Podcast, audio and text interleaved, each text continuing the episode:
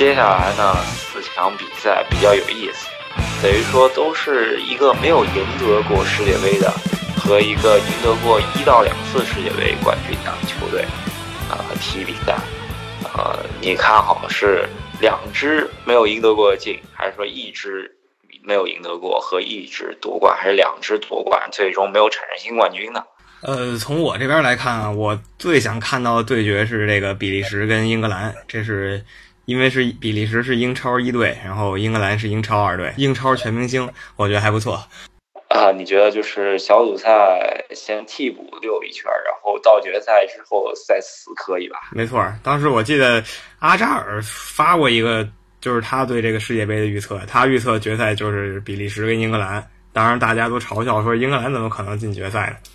对这四强吧，我们开赛前预测那消呃那个节目，其实克罗地亚和法国是我们完全预测到，就对于我们来说并不是一个惊喜。英格兰算对英格兰这边，因为我为什么之前没预测英格兰呢？瑞典这个位置我们本来是预留给德国的，然后觉得德国一定能把英格兰绞杀掉，然后四强有德国一个位置。英格兰碰德国，我觉得应该胜算不大的，毕竟德国是英格兰克星。然后比利时这边的位置，当时我们就是巴西和比利时拿不准，最后当时选的是巴西。对，呃，其实意料之外，可能就是英格兰。接下来呢，就是我得继续好好说一下我对于这一届比赛，我认为这届比赛水平最高，或者说是最为刺激的一场比赛，就是。我在现场那场巴西的比利时啊，我们还得好好讲一讲技战术方面的问题啊。首首先，你觉得蒂特这场比赛有没有值得商榷的？就我觉得菲尔米诺真的可以首发，而且我看菲尔米诺下半场一开始就上了，所以说蒂特应该也发现了，就是想赶紧亡羊补牢一下。首先，这场呃主要最大的问题，我觉得胜负手就是在于。卡塞米罗不经意之间的黄牌停赛吧，然后呃，首发到底是费尔南迪尼奥还是费尔米诺呢？我觉得我个人觉得，呃，之前因为一直是四二三幺这个阵型踢得特别好，你真让他临场换阵的话，其实还是需要特别大勇气。嗯，首发不首发费尔米诺，其实还是值得商榷，并不是真正的。必须首发费尔米诺吧？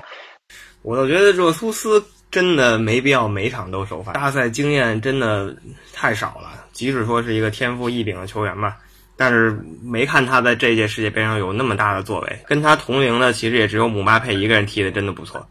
呃，给我的感觉他是一个比较好的二前。如果说要首发热苏斯的话，必须搭配一个费尔米诺作为前头的支点，给他相当于后插上的机会。整场比赛看起来，内马尔是基本上不回防的，甚至热苏斯可能中场会回防拦截一下。所以说，如果费尔米诺、热苏斯、内马尔同时上场的话，呃，进攻防守就有点失失去平衡了，比较麻烦的一件事吧。但是蒂特，我觉得他再有雄心再铁腕，他也不敢把内马尔撤下，然后上热苏斯搭档费尔米诺。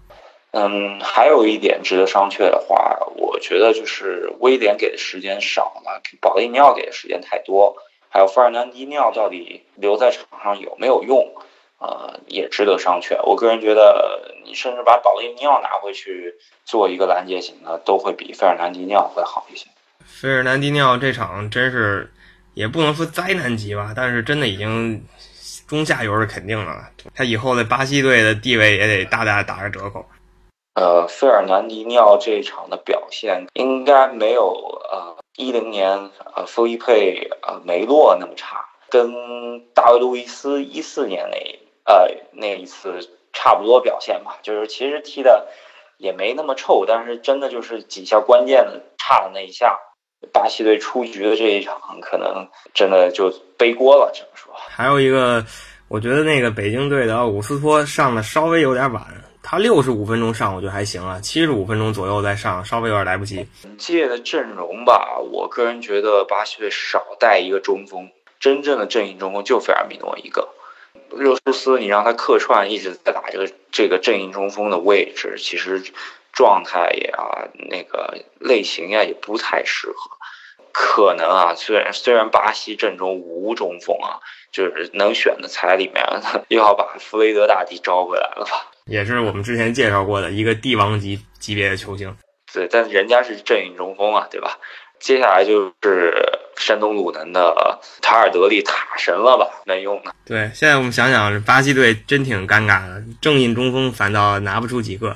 以前呢是德甲金靴这种球员都进不了大名单，现在是满国家找不出一个合适的正印中锋了。对，奥古斯托他因为有身高嘛，其实他上来之后也是客串的一个类似高点想要搏命的作用，最后真差那么一点儿，你不觉得吗？就是呃投球之后他还有一个半单刀吧，就是说面对球门基本上。已经杀进去了，他只是有点信心不足吧，没多带一步，稍微有点远疼，然后推推偏了那球。对，险些绝杀扳平啊，呃，非常好的一个换人，其实是。呃，如果那球飞进去的话，我觉得呃，他可以飞一辈子。这一届比赛其实踢出自己内容了，惨遭淘汰，只能说比利时那场状态真的是非常好。二零二二还有希望。就是以这套阵容的核心为班底的阵容，用到二零二二，我觉得问题也不大。除了马塞洛以外，两个中卫肯定是都换了。中场这三个人，可能保利尼奥应该是踢不了了。然后库蒂尼奥和内马尔肯定是核心了。热苏斯这三个人肯定是核心。呃，卡塞米罗估计也是能踢到二零二二的。应该是这些人都应该还在，所以整套。